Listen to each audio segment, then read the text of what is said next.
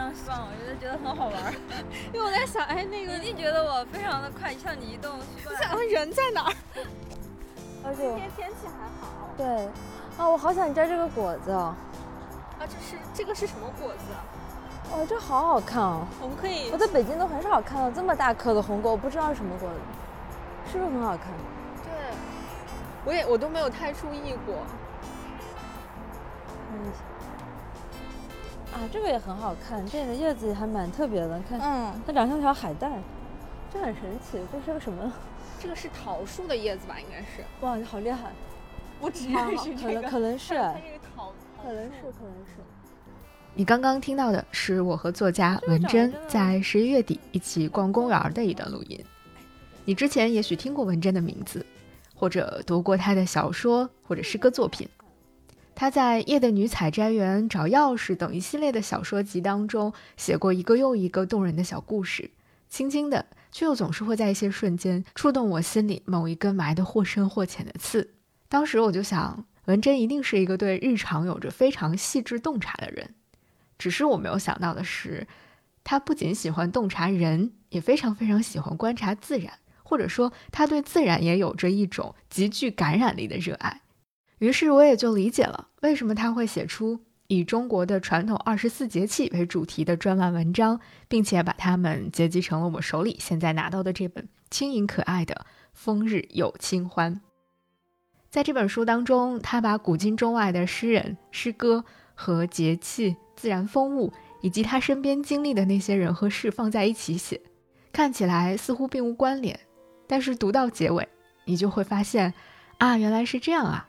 原来文珍在每一个节气里都为我们煮好了一杯茶，春天的绿茶，夏天的冰红茶，以及秋冬季节冒着热气的桂花乌龙茶。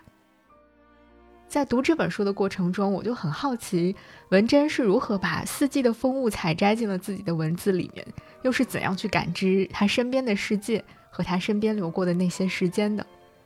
那在得知了他也是一个喜欢到处走走逛逛的人之后呢，我就决定约他一起在小雪节气的第二天去公园里逛一逛，亲身感受一下这个时节的北京物候。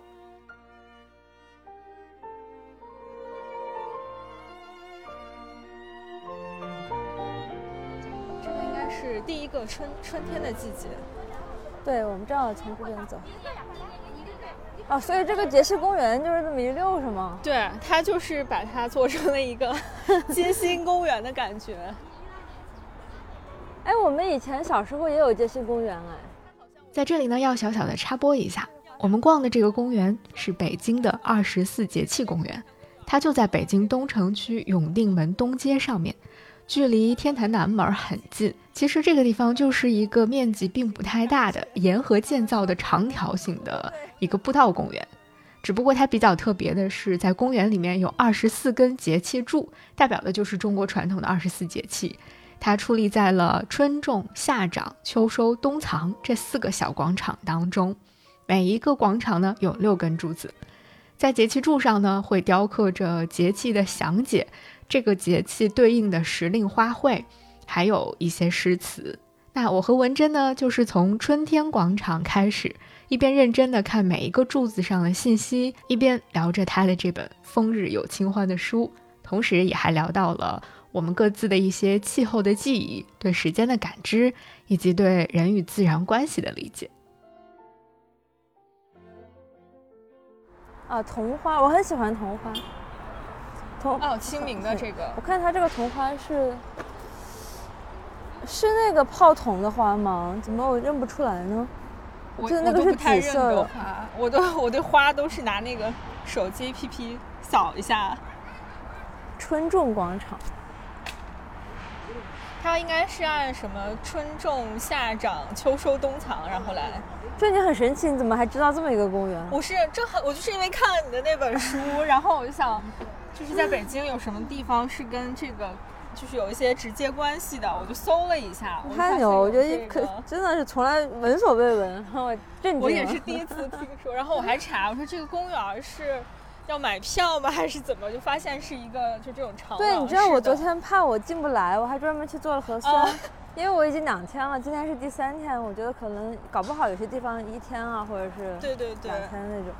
那它这个柱子上会刻上这些，它花不一样的，你看，它好像对应的是不是就是每一个季啊节的那个花？对对对，这是雨水的花是吗？啊，塔鲫鱼、侯雁北、草木萌动。对，它这个写的，这个写的好像就是你你说的那个七十二候里面的词，是不是？嗯，就是这个。对对对对对，就是月就是令这个雨72水的三候。对，哦它的这个一候、二候、三候其实是很精确的，就是是五天，五天、五天、五天，对对对。但其实又有一点，它又没有那么精确，但是它它想理论上它是精确的，就是在芒种那个节气的时候是特别的明显的，就是前五天后五天，中午中间五天是不一样的。我也是后来看，我觉得也挺有意思的。其实你是北方人会更有感觉，因为我们南北的，就是黄河流域以南以北是不一样的，那它这个七十二候基本上是北方是，是北方。是以北方为主。我觉得是以北方为主，就哦包括小寒、大寒到底哪个时候比较冷，或者是哦什么时候立春，什么时候就是天气，基本上我觉得是以真的是以北方的天气为准，哦，那肯定是一个北方的历因为制。定的人是在北方对。对对，你像以前我们的都城都是在北方，对。那这个七十二后的这个诗书是什么时候写的呢？元代吧。他说是，就是说叫吴晨，就是那个臣民的臣。嗯，哎，我觉得今年的物候很奇怪。我刚才过来的时候看到月季还在开，就一路的月季还很好。不是因为是人工栽培？不是因为月季，我觉得是不是虽然说四季都有，但到了春冬天好像也没看到开那么多。但今年真的冬天很奇怪好像现在。确实也没有那么冷。对对对对对，你看那个叶子也没有掉光。我记得有一年十一月初就下雪，然后那个叶子都非常懵，就被冰封在里面。对我，我觉得今年就是好像冬天突然冷了一下，然后就好像就要把这个秋天尽量的留的时间长一点。对对对，这个月令七十二候是，呃，叫吴晨，然后他据说是，呃，大学问家于吉的弟子，嗯，但是可可能这个吴晨都是假的，就是不知道是谁，就他们肯定都是非常非常创，作。啊，对，我觉得有集体创作的部分，可能后来后后面有一个人把它记那个记忆在一起，可是可能记的那个人都不是吴晨，因为后就当代就是在元代的时候就有人说是假的，但也不知道，也搞不好就是他整理的，这个就不知道。因为元代其实这些文献特别乱，因为文它后来战乱也很快嘛，嗯，就很快这些东西就文明的东西就已经散掉了。但好像元代它的什么什么什么水利、天文都发展的还对，我觉得它是一个搞基建的一个朝代，就是 基建搞得特别好，一个草原民族来到了中原地区，然后大搞建设真的是。哦，它这边还还刻了一些小画。这还有《龙氏歌》，它这个诗词就很简单，就是贺知章的这个，可能就是为了贴近大众吧。是好像就叫咏柳啊这一首对，二月春风。似剪刀。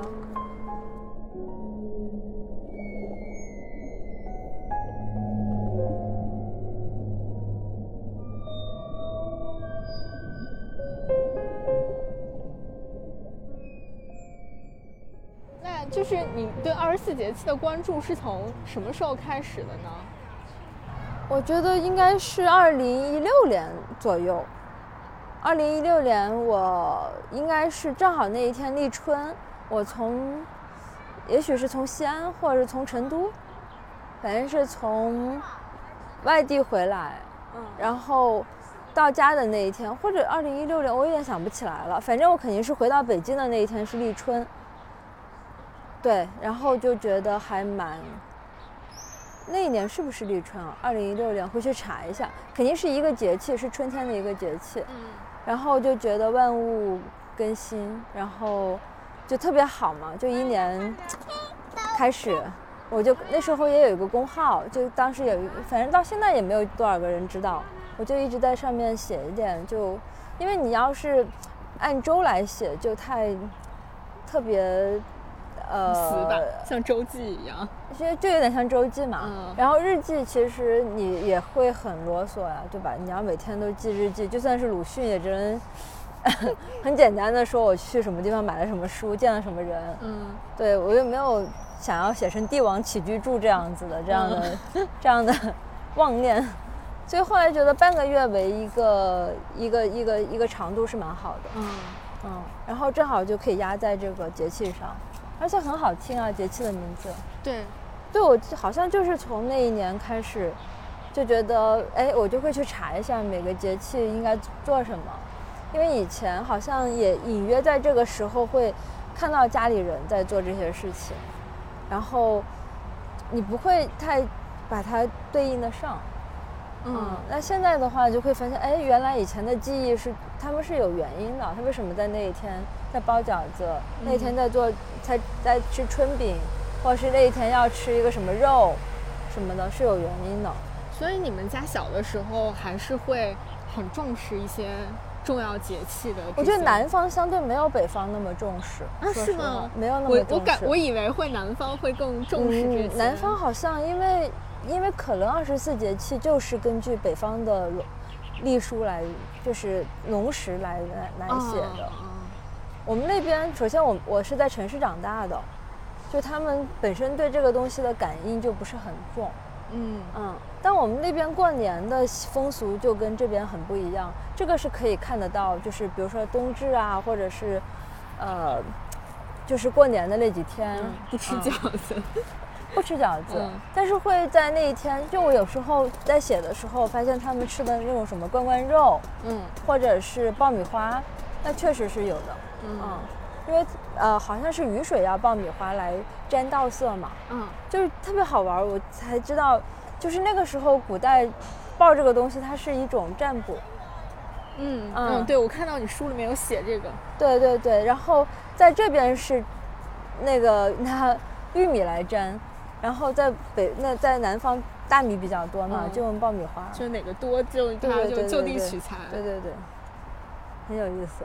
它其实还是跟我们的生活息息相关的，嗯但是它会隐藏，它就就好像是隐藏的一些技能，或者是隐藏的一些宝箱一样，等你去打开。嗯，嗯对这个过程还挺有意思的。，那天我去，那天我去那个就呃，我想想是立冬那一天，就这本书首发嘛，嗯在凤凰网读书，就是我开专栏那个地方，嗯然后，呃，他当时就有一个读者问我说，呃，有你身边的人就是怎么过这个节气，你印象最深？嗯然后我就说，我好像最近听说有一个大哥，就摄像大哥，因为前段时间录了个视频，嗯有个摄像大哥，他会他很会立蛋，就春分立哦蛋。然后后来我说，是不是这个男的还蛮喜欢这样弄的？我听说的大妈，就是那些阿姨或者他们都是，就在北方认识以后嘛，嗯，他们会回去说要吃这个吃那个，就是比较在意吃。对，结果后来马上就被打脸，就那天完了以后下播以后，我我堂妹吧，我堂妹她说她的同学是我的那个读者，嗯就经常会来参加我的活动，然后她应该也是听了这期活动，但他我没有他的微信，他就发给我堂妹，通过我堂妹转给我无数大妈在广场上立蛋，哦，在广场上，，对，真的是太好笑了。他们是就是一个集体活动一样的，对，就是你看到成千上万个蛋，然后那大妈在比拼这个技能，你知道吗？就这个事情太好笑了，然后立的特别好，就嗯肯定是中间还是有那个佼佼者嘛。嗯，比嗯拼一下，对，看谁立你看到得久很壮观。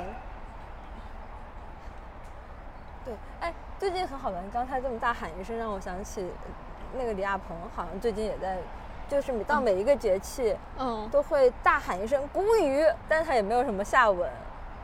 就对，所以我有时候在想，喜欢传统文化的人，就他哪怕没有说出什么道理来，但他也会觉得这名字特别好听，就大喊一声“谷雨”，没有了。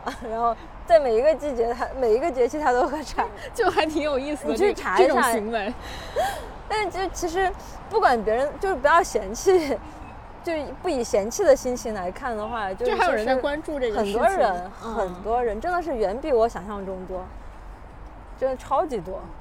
但这个确实，我啊，我好像都是近几年才开始关注到二十四节气的。我之前好像也没有这个概念，最多就是，呃，什么春分、夏至、冬至这些，就是比较啊重要的。感觉可以吃饺子了就。对对，就是你啊，今天要吃面了，然后明天要吃饺子了，就就这种。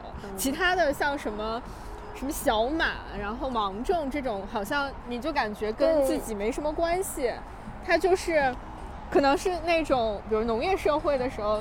跟种庄稼的人有关系，哎他他在这儿要我发现他跟我有一点关系，是有一年，就我们当时叫叫韵达快递吧，好像是，哦对。就是呃，然后那个小哥就管我们那一层楼，结果突然间有几天他不来了，嗯，就是芒种时嗯候他回去种。收麦，种对麦子，对对对对对对对。嗯然后就会觉得跟我们的生活突然间近了一点点，你知道吗？嗯然后回来很黑，关键是我们有一个同事，我我我有点想不起来他是哪个城市了，就是他是隶属于哪个城市，他是他他是农村的，嗯，然后他也要帮爸爸妈妈回去收割，他们好像小的时候都还有那个放麦架什么的，对对，卖就是收价对什么的对对，所以其实也没有那么远。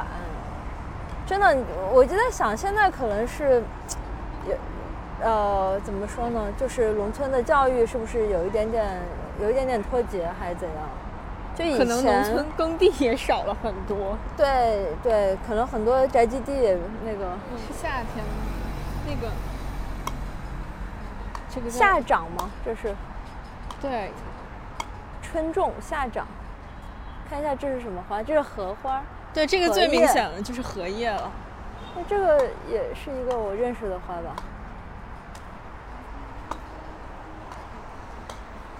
这应该是夏至，也是荷花。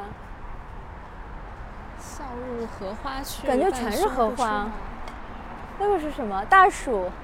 对，我是写到大暑暑大暑结束。对你那个书里面为什么把就是秋冬季放在了前面，然后把春夏放在了后面？我是按我写的这个时间来。哦，就是你是从秋天开始写的。对对，因为到最后就会有一个收官的感觉，所以也嗯希望就给大家一个，因为我觉得从春天起也有点有点死板吧，所有的二十嗯，就大家可能对呃想的时候，感觉是应该从春夏秋冬这样的顺序来写。对。但是你想，四季其实是轮回的，从秋天写对，从任何一个时候开始它都可以。它都过，它都可以过。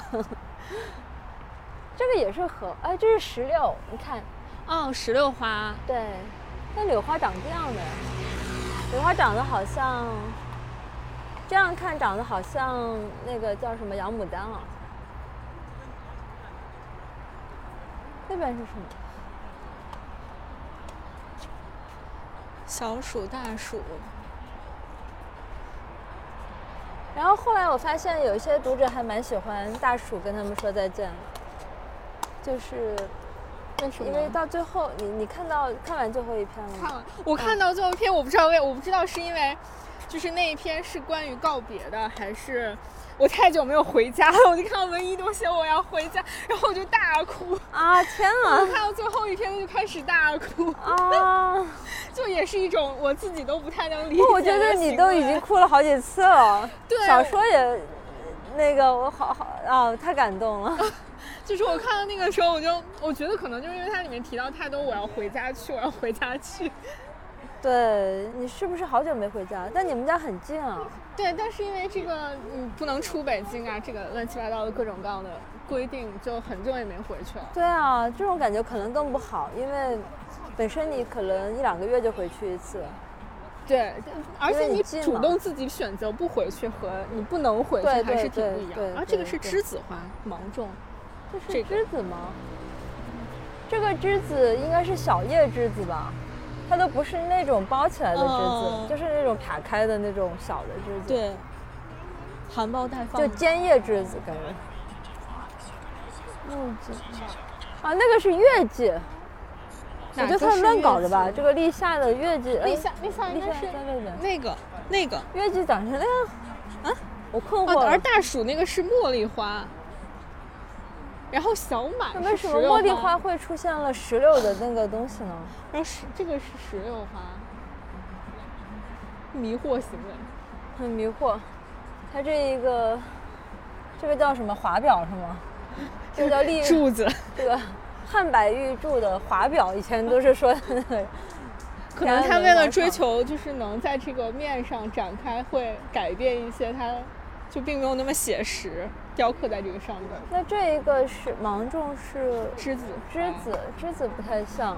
然后这个是木，夏至是木槿，木槿。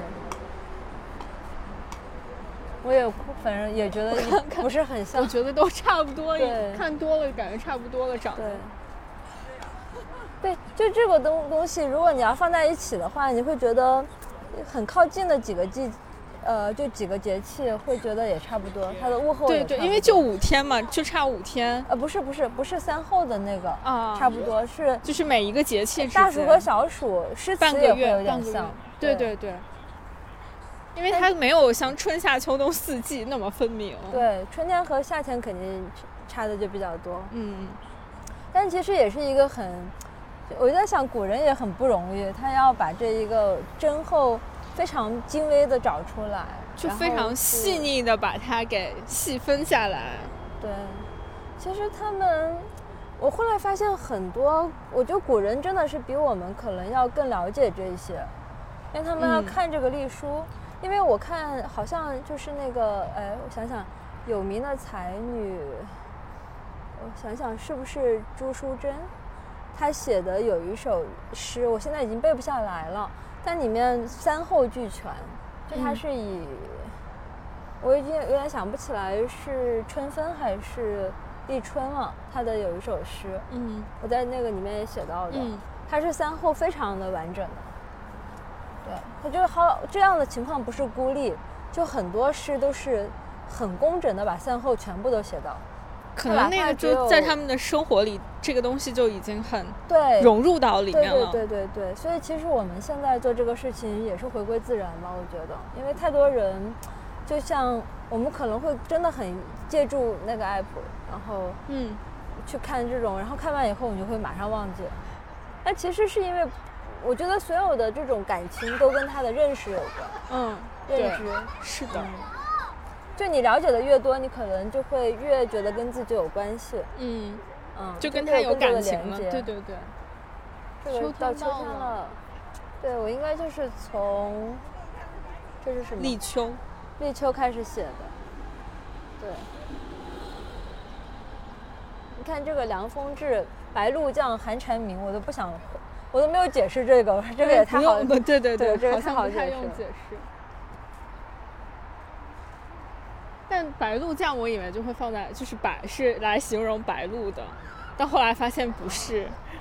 对，白露的时候它已经有点要动了。嗯，对，白露已经定格了。然后像处暑，我很长一段时间都以为它是属于夏天那个节气的，后来发现哦也不是，是在秋天。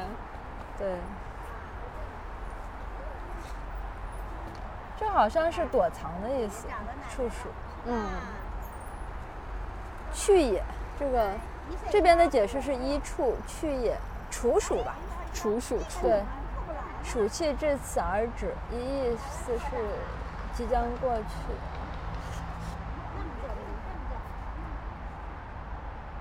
它还有一条温度线，北京、太原、西安、成都和贵阳一线以东、以南。这个应该是按经纬度分的吧？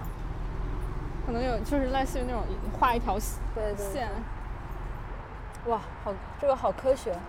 昼暖夜凉的条件对农作物体内干物质的制造和积累十分有利。哦，其实你科学道理来。它的意思就是说，它的昼夜温差大，嗯，东西就比较甜。对，就是新疆那个地方的葡萄就会非常甜。这个的诗词他选的，他这里选的诗词真的是值得吐槽一下。都是些 什么？什么？就非常就是大家那个课本上能读到的一些诗词，应该是。那这些诗词是你之前就是书里面的诗词，是之前就很长时间读过的，然后想起了他们，还是也大量的去做了一些搜集？要要搜的，就是要搜，比如说全宋词或者全唐诗，嗯，就是有一个检索，然后搜，先搜关键词嘛，嗯，然后有时候你是搜那个物候。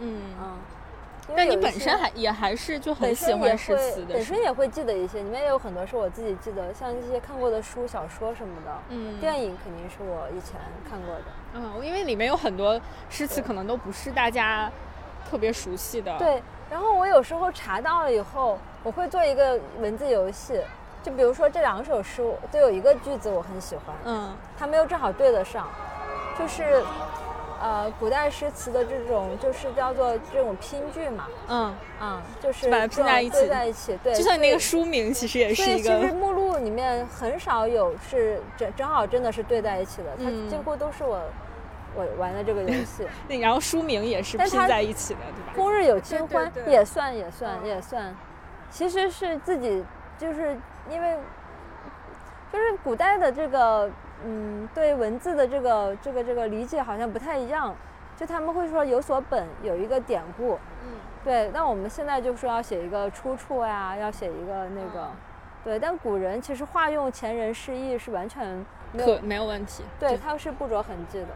然后正好他两句对在一起，就有点像各种都可以跟一枝一枝红杏出墙来对在一起了，是吧？什么还有什么江城太守知不知？对之前大家就玩梗。对，还有垂死病中惊坐起，这个也可以跟各种对。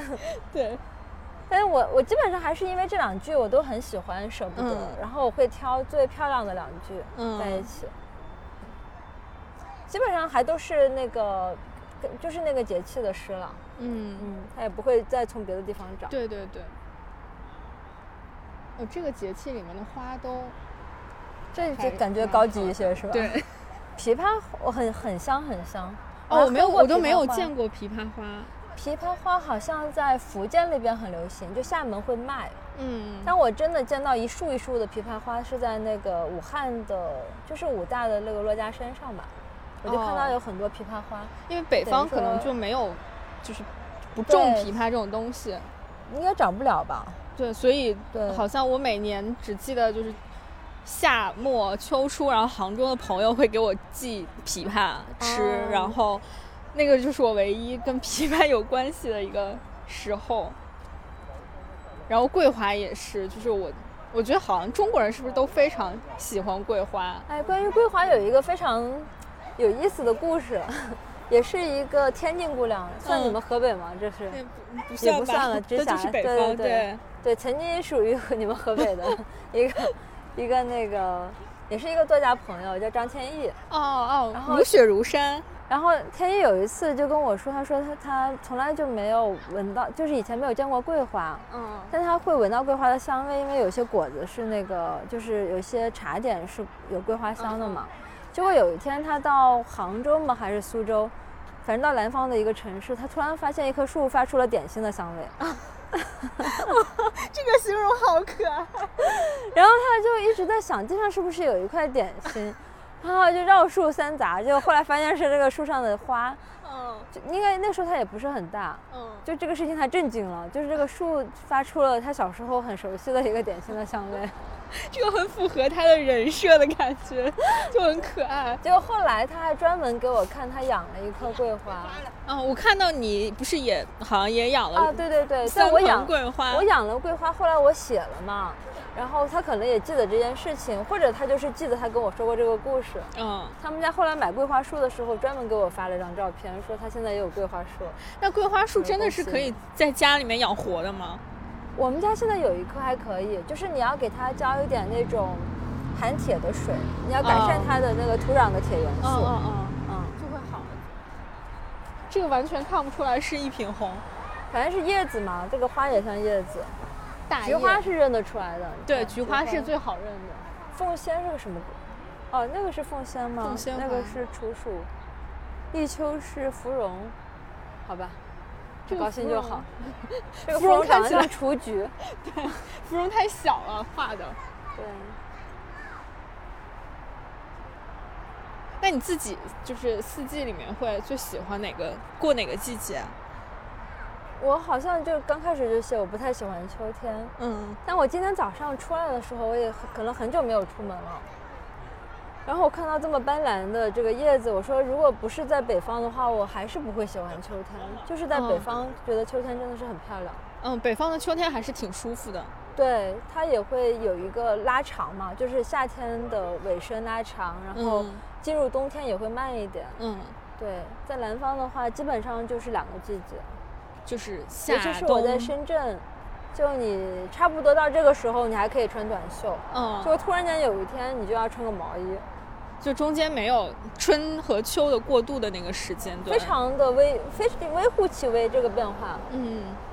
对，所以其实北方四季分明是很被南方人羡慕的，因为我有一个朋友，他是西安人，他在深大教书，然后就我也万万的想不到，我不知道你看过我那本《夜的女采摘员》的嗯那个寄居蟹没有？哦，看过，我觉得那个个很悲惨的故事，对不对？嗯 但我万万的没有想到，他看完这篇故事的感想是：对，深圳的天气就是这样的。啊，我好羡慕你在北京。我说这是啥？然后还有一个朋友是一个呃广州人，嗯然后他在广州长大的，他其实是个四川人吧，但他基本上跟我一样也是移民嘛。嗯，然后他看完以后，他说啊，我好想吃一碗挂壁粉。啊对，就很奇怪，你知道吗？那我就是作为一个北每个人的方人读到前面，我想，啊，我也想吃到很新鲜、很好吃的螃蟹。啊，对就因为啊，我会觉得，就北北方就是没有特别好的螃蟹嘛，可能离北京最近，可能就是比如秦皇岛、天津这些地方稍微能吃到一点点好一点的螃蟹。嗯，然后就确实南北方大家关注的点都对，真的是非常不一样。我还有一嗯个北京的，就是她是北京姑娘，应该跟你的点是一样的。就吃吃不到好螃蟹。你这本书太费螃蟹了，对，就一直在吃螃蟹。对，他说很费零食，就有很多吃的，看着很饿。对，那我也觉得很有意思，就是那个瓜皮粉一出，我整个人都心态都崩了。我心想，你不觉得很惨吗？你俩想抢人家东西吃。哎，那一次他说那个 羡慕这边的季节，我其实是很很理解的，因为我为什么会来到北方，也是因为我觉得我热够了。呃，我我会怀念南，就是湖南的四季还是相对广东要分明一点的。嗯，我会怀念我小的时候在雪天看到腊梅，然后那时候我小时候其实就还蛮喜欢花的，然后我应该，我可能这一本书里面没有收入最早的一个版本，我最早的一个版本写到小寒大寒的时候写到腊梅，应该写到一个园丁，把这一段删掉了，应该是，对，当时叫龙爷爷，他是他在我我是在我爷爷的那个中学。就是玩儿的时候，我爷爷是一个中学校长，然后我就在中学校园长大，然后那个园丁就有一个小园子，那个小园子里面有各种奇花异草，我觉得可能是不是也是一个相当于温室一样的东西，嗯，但也有可能很奇怪，因为是个中学，它并没有什么实验，就是并不需要做这些试验，嗯可能是他个人的一种喜好。但他个人的话，他又没有这么大的权利搞一个假山，然后种一些。但它里面确实有一些很，就湖南很少见的花种，竹子也特别的好，也比外面的嗯竹子好。然后有腊梅，然后说是花了很多钱从外面移过来的。哦，然后我就特别特别想去闻那个腊梅的香味。嗯然后他就严防死守，他他那个门那个园子是门是上锁的，嗯，就有一个那个。一个那种拱形的月亮门。嗯啊，常年只要他一开，我就往里面溜。然后我们那时候特别喜欢去爬那个假山，其实破坏性确实也很大。然后我我记得我小时候有时候会在那个假山上，我有一个印象就是我自己挂在那个假山上，进退维谷，不知道该往上蹬一脚还是往下蹬一脚。然后下面就是那个腊梅。那我会怀念这种，还有有一年那个操场积了，可能对我来说有半人高，可能嗯现在也就是到个膝盖窝什么之类的。嗯，然后我爸那一年也是心情好，因为我跟我爸其实不算的特别亲近，因为他老是在外边嘛，他他是一个工程师，他有以前是修电视机，嗯很有名，他在那个广播台工作的时候是一个台长，结果后来自己出来单干以后，他有时候帮别人修电视机，他经常在四乡八里的跑，然后还帮我在城里面的各种地方。然后那一天他正好在家，看到这么大雪，我又很兴奋，然后他就做了一个事儿，不是，我觉得他也是他自己想玩儿，他把我们家的桌子给锯了，四个腿都锯了，嗯，然后就变成了一个一个板台子，然后我就可以坐在里面。如果他那个桌子腿不锯的话，就是一个小桌子啊，如果桌子腿不锯的话，它就像一个笼子；然后它锯了以后，它就像一个座位。嗯嗯，它锯完以后，它就在上面捆了一根绳子。然后我说这是在干嘛？他说他要做个雪橇。然后我哦说那谁来拉呢？他说我，他 就像一个雪橇犬一样，带着我去那个操场狂奔了一圈。那你们那边是就是也会下雪的吗？对南方会，就我我那个城市那一年的雪是最大的。哦都没有那么大过，我爸可能也兴奋。嗯我现在在想，我听到后来他们说他小时候的那些轶事，就是那些趣闻，比如说什么把一块天数框一边，然后就开始数星星，说好今天数累了，然后 这一块他就算这一块我数完了，然后那一块没有开始数，他就嗯走了。就这个星星，他觉得这个是可以可以数一块一块数清楚的嗯，嗯。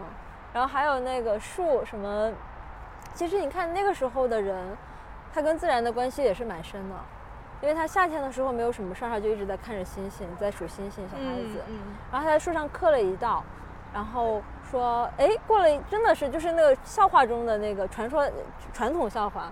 过了一年，说，哎，这个树怎么回事？比我长，就比我还高了。我这一年没有哦长过这棵树吗？嗯嗯但那个树肯定是往上长对对。但是你会看他以前他的那些笑话，那些就我爸小时候的那些笑话，其实都跟自然有关系。对，然后我那个人和自然的关系就很紧密。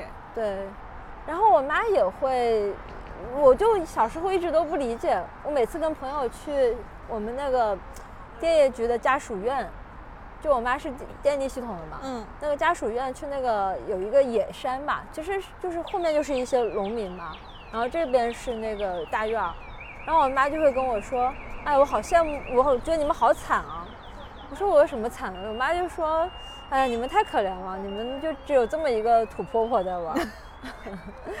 那他可能觉得他以前小时候的天地更加广阔。对。对对，他就会告诉我说，栀子花可以吃。对，真的，湖南哦和江西都可以用栀子花炒肉、炒腊肉，啊是吃，晒干了以后炒腊肉哦非常香。从来没有吃过。呃，我在这边的一个江西菜馆见过这个菜菜菜牌，嗯但我从来没有见过那个菜牌后面说有这个菜，都是受气嗯售罄，嗯嗯它就是做不出来。，因为可能就栀子花你都很难在北北京拿到很好就很对对那个的栀对子花。对对对，就它一直都是属于，他告诉你有这么个东西，但但一直都做不出来供应，做不出来对对对。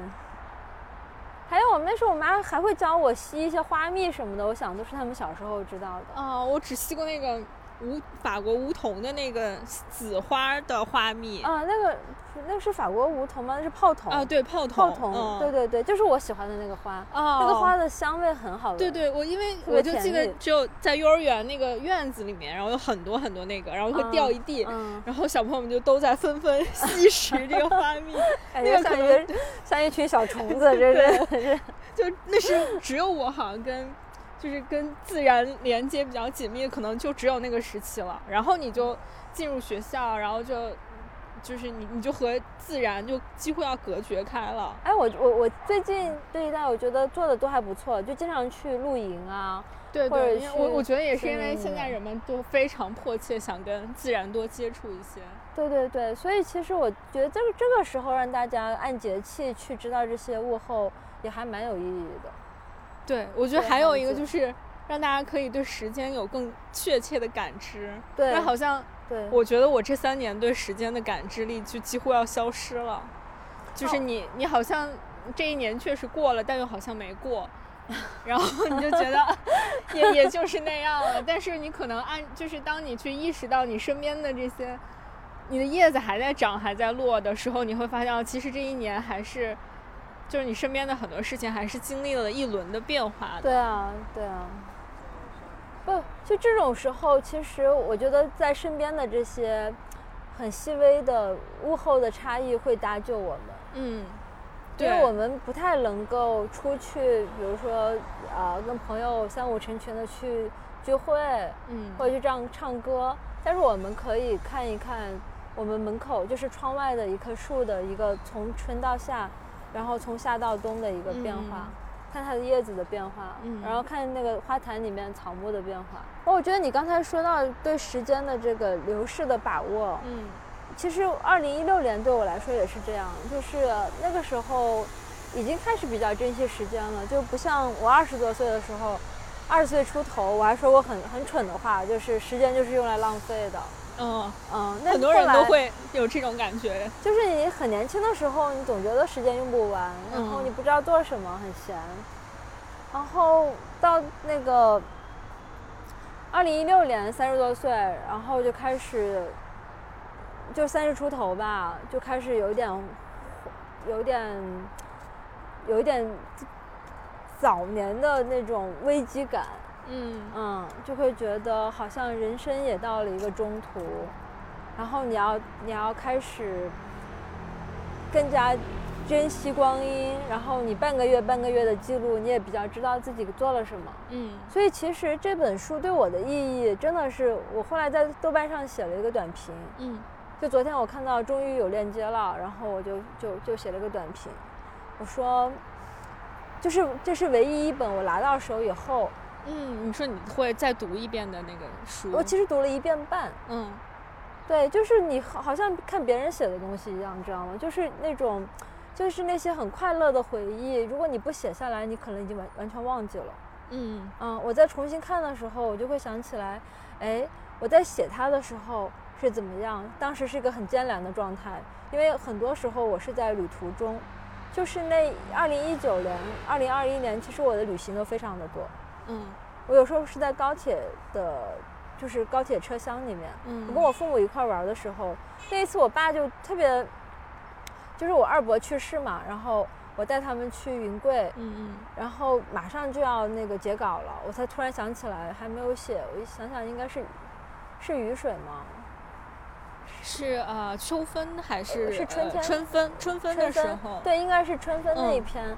然后在在从娄底到贵州的高铁上，我就一直在写，然后看着窗外的一束一束的桃花，就那种哦感觉也非常的奇妙。嗯还有油菜花都开了，然后到了以后还得要再你要定一定嘛，你这个总得要再放一放，然后再改一遍。嗯然后我爸就饿得不得了，就一直在跟我妈说要吃饭，要吃饭。然后我，但是他们也也会有一点依赖性，就是嗯他们也到了老年嘛，就是以前真的依靠，就是我会依靠他们来，我也什么都不管。然后现在到外地，他们就会等着我带他们去，嗯，因为那个酒店也是我订的。因为我看那篇的时候也特别有感触，就是因为我我也是在疫情前的最后，就一九年的十一二月份，然后带我妈妈去日本玩然后我就觉得，就是你会，就是而可能因为正好是也是去到了一个异国，就是是一个完全他不熟悉的语言环境，所以他就会非常依赖你去安排这些。嗯，就是那个你你里面写的说，就是感觉好像一直都还没有特别的做好准备长大，然后他们也没有准备，就是你变成一个完全成熟的成年的大人，就那种感觉很微妙。对，其实也是跟时间有关的，就是人和所有的东西一样，它都是会老的。对啊，就如果你不跟他们很长时间的相处，其实是意识不到父母的变化的。嗯就跟我们不仔细的去看一棵树，你也不知道它其实春夏秋冬是完全不一样的。嗯，是的。对，其实就还是这些很细微的变化会让人心有所感吧。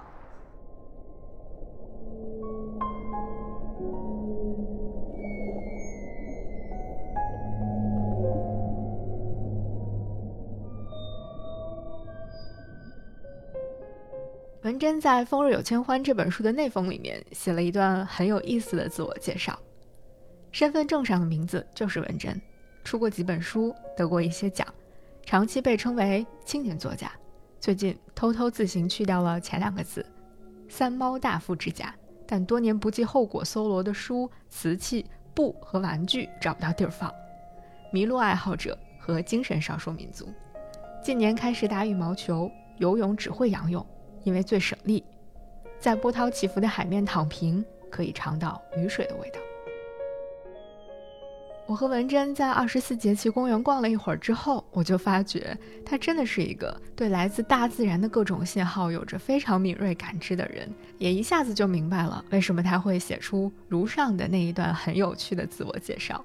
他是那种敏锐但是不紧绷、非常可爱又松弛的人。他总是会迷路，但是也并不是真的很担心这种状态。这样的一种感觉让我觉得太羡慕了。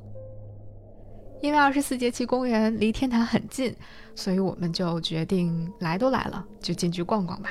而且天坛本身就是明清两代皇帝祭天和祈谷的场所，其中北边的祈谷坛会在每年的孟春时节用来祈祷丰年，而南边的元秋坛呢，就专门用在冬至这一天会来祭天。这些仪式和习俗又都和中国古老的二十四节气有着密切的关系，同时也是人与自然关系的一种最极致的体现。所以去天堂逛逛也再合适不过了。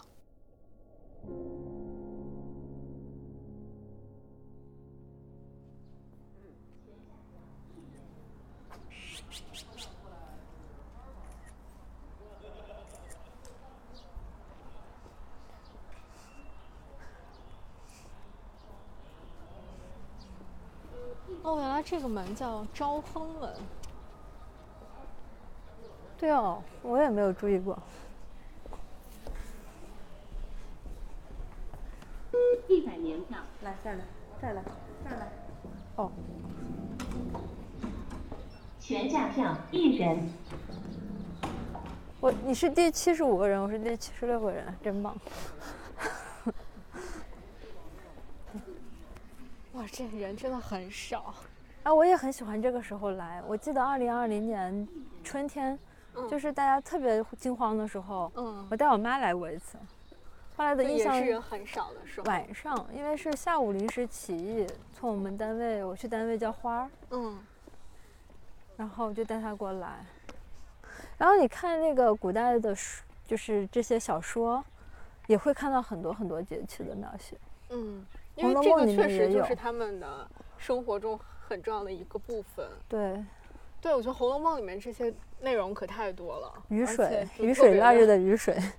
对，而且就很丰富，它和人物的命运转折，然后他们的日常起居、人物性格展现，都就是非常紧密的结合在一起，就觉得很妙。对我当时心里最不满意的，好像就是，呃，你妹妹的生日和袭人的生日好像是同一天，啊就是按星座来说的话，大家就崩溃了，就是他们两个如此的同样不？同，对然后大家说可能是月亮和上升星座不太一样对吧。对对对，他们的出生地不一样，经对纬度不一样，上升星座完全不一样。但他们其实都没有活到，就是在书里面的年纪都没有活到上升星座发生作用的年纪嗯，。可能就是月亮月亮星月亮座不太一样星座不。可以的，可以的。哦，我看到一只松鼠。嗯，对，天坛有好多松鼠。嗯，还有猫的。哎，你还记得我们是哪个门吗？妈呀，我们不是，我们回去是那个门。觉得那个旧日的噩梦要重演了。上一次以为在这边就一直很慌嘛，后来我安慰他说：“我说没办法，没没关系的，一定有办法的。”他就很稍微平静一点，嗯，就安安静一点，跟我一块儿在赶车。就是我所以你们，平时经常会迷路吗？我经常会迷路，然后你那个自我介绍说是迷路爱好者。不其实不是爱好迷路，是没有办法。我这是一个强行挽尊的说法。嗯，那我你说自己是呃精神少数少数民族，是因为什么？因为我在新疆圆过，呃，圆过一年的疆，嗯然后新疆算我的第二故乡，然后我也哦跟好多少数民族成为朋友，就对他们来说叫世居民族了，因为说不好谁是少数民族，嗯，汉人没有他们多。对。对。啊，好好看，拍个照。哎呀，而且现在阳光就正好今天有点云，高了。很好看。你看这种云，好像就是冬天才有的云。对，就很疏朗，嗯，就而且只有就是只有嗯北就是北方的秋天才会有这种云，所以我我还挺可能我觉得我因为是冬天出生的人，然后我就对秋冬很喜欢。我一到夏天，就是整个人就像那个空气一样，就凝滞住。我我特别能理解，后来也是在热怕了，就是嗯在这边，在在那个广东没有什么四季，然后就很想来一个有四季的地方，就来北京。那北京现在应该是你你可能生活时间最长的真的是已经是了，已经是了。我在北京十八年了，嗯，那确实已经超过了在其他城市从小生活的那个地方了。对对对，那现在还是很喜欢北京吗？嗯，就像这些地方是很喜欢的，就北京可以经常捡到那种小的果子，可以回嗯去插。然后北京的这些红墙，就这种很漂琉璃。瓦，嗯到处都会看到这样子的这样宫墙吧，算也算，或者是也是皇家建筑。嗯好像别的地方就算是做成这样，它也不会有这样纯正的颜色。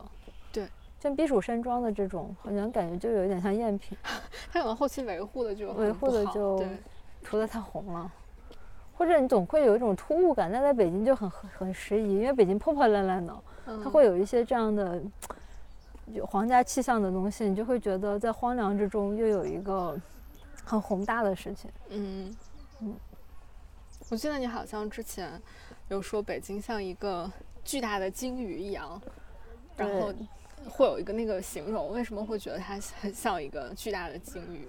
因为我觉得它其实是一个生物体，就是它有它自己我们不知道的运行规则，嗯也有它的这个权力体系。就是其实我们虽然在一个所谓的政治文化中心，但我们至少深斗小民对政治的运行是完全不了解的。对，对，它有他的这个生态，他有他考虑的更大的问题。但我们对于我们来说，它就像一个好像很稳定的、非常不会动的一个岛一样。嗯但它其实动一下你就很糟糕，动一下 就大家都掉到水里面。嗯对它，它有时候静静的蛰伏在那儿，就是太平盛世啊，就不会太有存在感的时候。嗯对对，在上面筑窝的那些岛民来说，它就是一个，但它就其实这个比喻有一点点不恰当，就是因为鲸鱼它会沉到水里面去的。但是嗯我想象中的这个鲸鱼是一只搁浅的鲸鱼，就是也不是搁浅，它就是漂浮在在海面上的那个，一直在海面上，嗯对，动静不大的一个鲸鱼。我记得你在那个书上面前面不是还写，就是喜欢仰泳，然后可以在海面上，就是就是躺一会儿，然后可以呃闻到是可以闻到雨水的味道，还是可以尝尝到到海水的味道？尝到雨水可以尝到雨水的味道。对。就为什么要把它写在最后，就是最后一句给放在那放那就是其实这两年会有一种很躺平的心态，因为你确实没有办法去左右很多事情，然后你空自的表表达焦虑，你觉得很难过，然后你很想做点什么，包括在朋友圈，我后来好长一段时间朋友圈都是关掉的，嗯所以我才不会不知道我同学他生病什么的，啊对嗯生病，然后还有一些。大家也会遇到一些糟糕的事儿，我也是错过了，或者是一些喜悦的事儿，我也错过了。嗯我就是因为把自己，因为我在写长篇嘛，就把那个负面情绪的这个接收器关掉了，嗯，但可能也会把正向的也关掉了，嗯就不看。那我昨天因为打开了一下嘛，昨天因为要转那个，就是也要营业嘛，嗯。就是总的来说我还是很容易会，就是什么家事国事天下事，就普大家都是这样的读书人嘛，嗯，会关心，然后会受到他的影响，会对，但你其实这个影响，你就会时刻的感觉到自己的无力，而且有时候你不看他，你那些公众号知道的信息也是很多的，就是他也你一点都不会错过，嗯就会现在大家好像也很多人都不发朋友圈了，他就是跟你在群里面说，对，因为你好像朋友圈这个东西只会徒增你的一些焦虑和烦恼，就是朋朋友圈更多的很像是一个营销场吧，就是，展示自己的橱窗，展示自己光鲜的一面，嗯。可能在群里面，大家会说一些更加，就是他会这句话想对你你们这几个人说，他才会在这个群里面说。嗯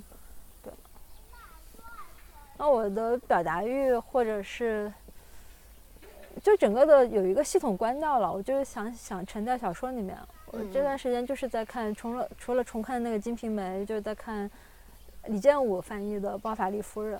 嗯然后昨天其实非常的不好，昨天我很想出来玩儿。嗯我后来看到最后，我已经看到第三遍了。就是以前应该也是看过，第一遍看的很潦草，第二遍看的认真一点，觉得哎翻译的真是很好，比别的要好。然后看到第三遍，真的情绪波动也很大，我昨天也哭了一场。嗯昨天早上，就是觉得也很非常的美，然后也非常的无助，可能也是他写的更加是一个中年的心境吧。嗯就是你在二十岁的时候读它，我应该第第二遍读的也蛮早的，我应该可能有十年，或者是至少有七八年没有读了。你再看这个况味也很不一样。然后看那个《金瓶梅》，你知道田小飞吗？嗯，我知道，啊，语他写了一本书来对，他们那个讲那个。秋水潭呃秋秋水堂论《金瓶梅》，休想本《金瓶梅》吧，他好像是说。然后那个写的也特别好，他他的解读也能让人落泪。嗯，那你现在是在，呃，就是主要的精力都放在准备要这个长篇小说的写作里面了。对长篇的话，因为你离当代生活太近，其实是不太好写当代的。嗯嗯，所以就想要有一个见离感，有一个有一个距离。然后所以这个长篇不是关于和和之前你的那些小短的短篇小说它跟那些集子它有当代，但是它会写的，就是我刚来北京的那个时期吧，嗯就是呃，或者还要比我来北京，比我自己实际来北京的时间要更早一点，嗯可能是零零年前后。我是零四年来的嘛，嗯嗯，我想写一个我没有来过的北京，就比我自己真正来的 要早早几年的，所以要去做一些功课。因为你要是完全按我的人生经历来写的话，我也会觉得，第一也没有什么挑战性，你很容易就写成你自己的回忆录，嗯就要有一点。小说其实比散文要自由的地方可能在这儿，但散文也比散文是很贴身的衣服。嗯就是它是它它可能也有自己的创造，但是它基本上是得体，就是合体的。而且就是这件事情你才会这嗯么写的。对，而且会觉得相对来说会放松更松弛一点，会尤其是这个节气的散文，就像对朋友说话嘛。嗯，对，你就不是太像访友一样嘛，像跟朋友聊聊对天，对对，就民脂相传，敬贺冬，嗯，对，这个就是立冬的一个。就是你当时写这本书的，就是写节气的这个，是和你就是去比如写小说或者是写诗歌是在并吗行的吗？嗯，其实我觉得并行的不太多。我觉得这一个节气的文章半年嘛，因为去年会影响我小说的进度。嗯，进度。就写小说的脑子和写散文的脑子是不太一样的。然后我写，如果我实在写不出小说，我也没有在写散文，我才会去写诗。嗯然后今年因为一直在写写长篇，所以我也没有太写诗。哇，好好看！嗯，你发现没有？这个绿色在某种角度是蓝色的。对它。它阳光的那个映射会很不一样，哇，这个地方完全不像是冬天的北京。对这是春天、夏天。其实你没有想过，北京对于那些游牧民族来说，它就是南方。对他们进关以后就感觉到了南方了，已经幽燕之都。对，而且就是刚才我们说他们到了北京就大搞基础建设，然后挖水道，啊，就 对，有是很多大。运河，然后什么就本来流不到北京城里，他们就一定要把它挖到北京城，要去营造一个那个气氛。对，包括你看一些北京的，就是清朝的皇帝最喜欢下江南了，嗯，他们又会更加在这边住久了，还想要更南方一点。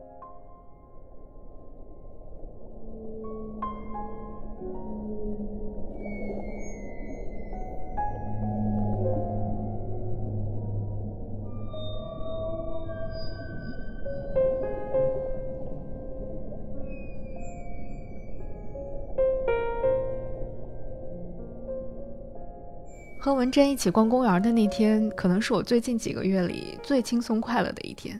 我们从一起捡叶子开始，到一起捡白皮松脱落的树皮结束，走到哪儿就看哪儿的树、小鸟、松鼠，还有各种各样的建筑，就聊关于某一个风物出发的回忆和联想。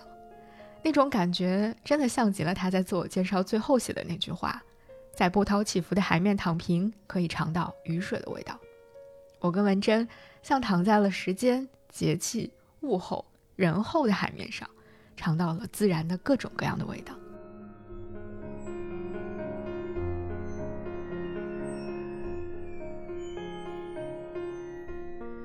要不是给凤凰网就是写这个专栏，他跟我跟我说没有限制字数，什么主题都是我自己定。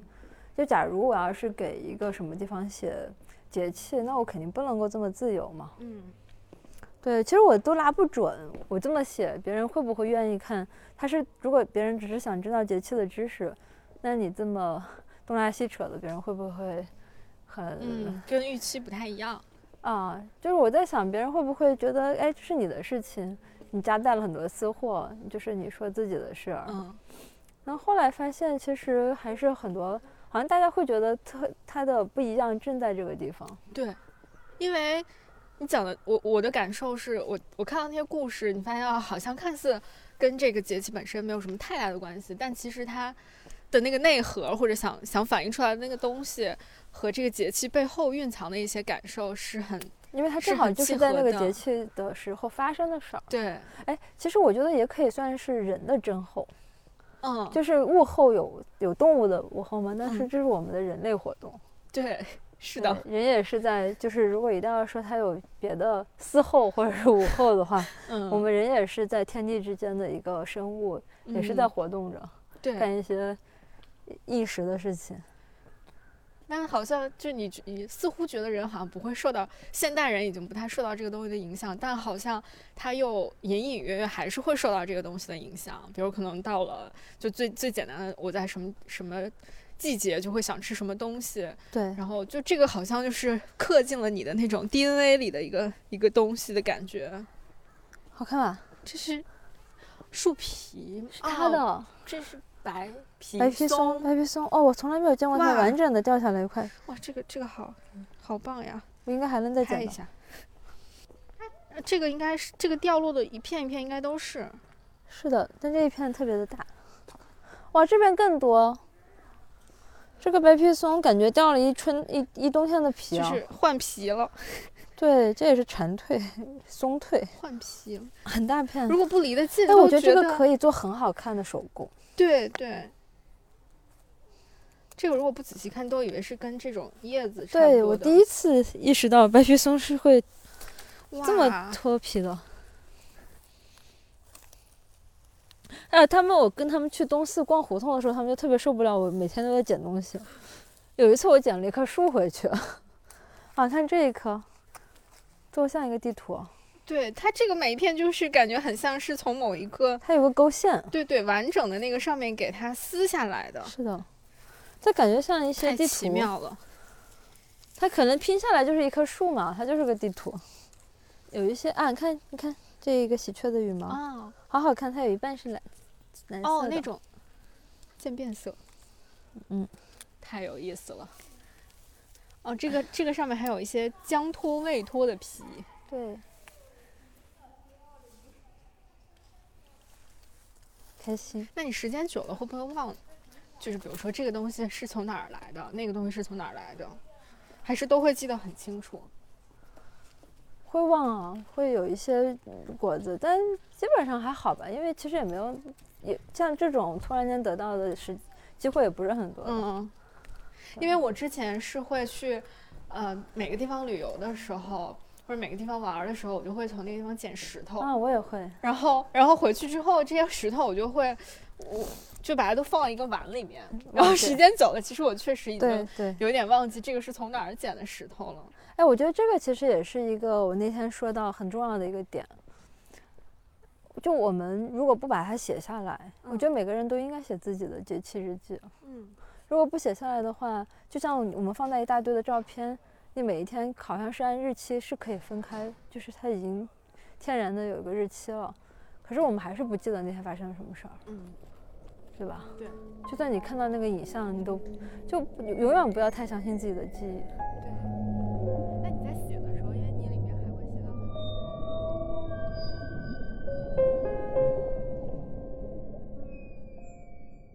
在我们节目播出的这一天，正好是二十四节气当中的大雪。在《风日有清欢》里，大雪这一章我也特别的喜欢。文珍在这里写到了木心的故事，也写到了自己外婆的故事。他在解释大雪的三候的时候，他说：“大雪三候，核旦不明，虎始交，力挺出。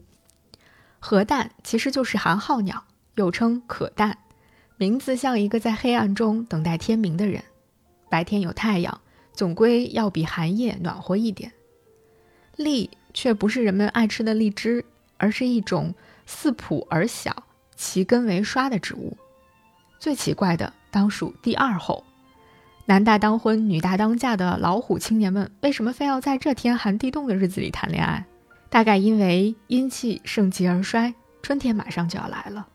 这一定是猛兽才有勇气和厚实皮毛忍受，换做人，则需是最有生命力的人，比如木心，一生入狱数次，那样一个富家子弟，每天打扫公共厕所也不抱怨，白天是囚徒，晚上是王子。临终前神志不清，才对陈丹青说：“你转告他们，不要抓我，把一个人单独囚禁，剥夺他的自由，非常痛苦的。”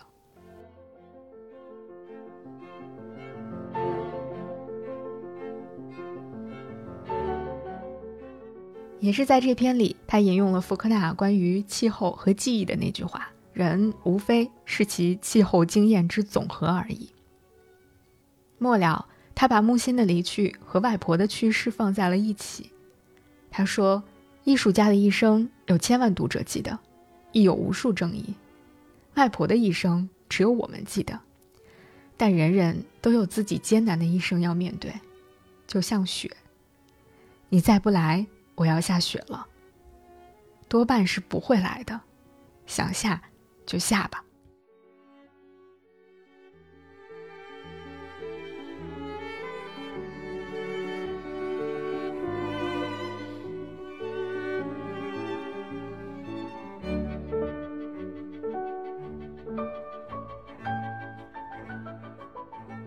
不知道在今天的这个大雪节气里，你在的城市有没有下雪？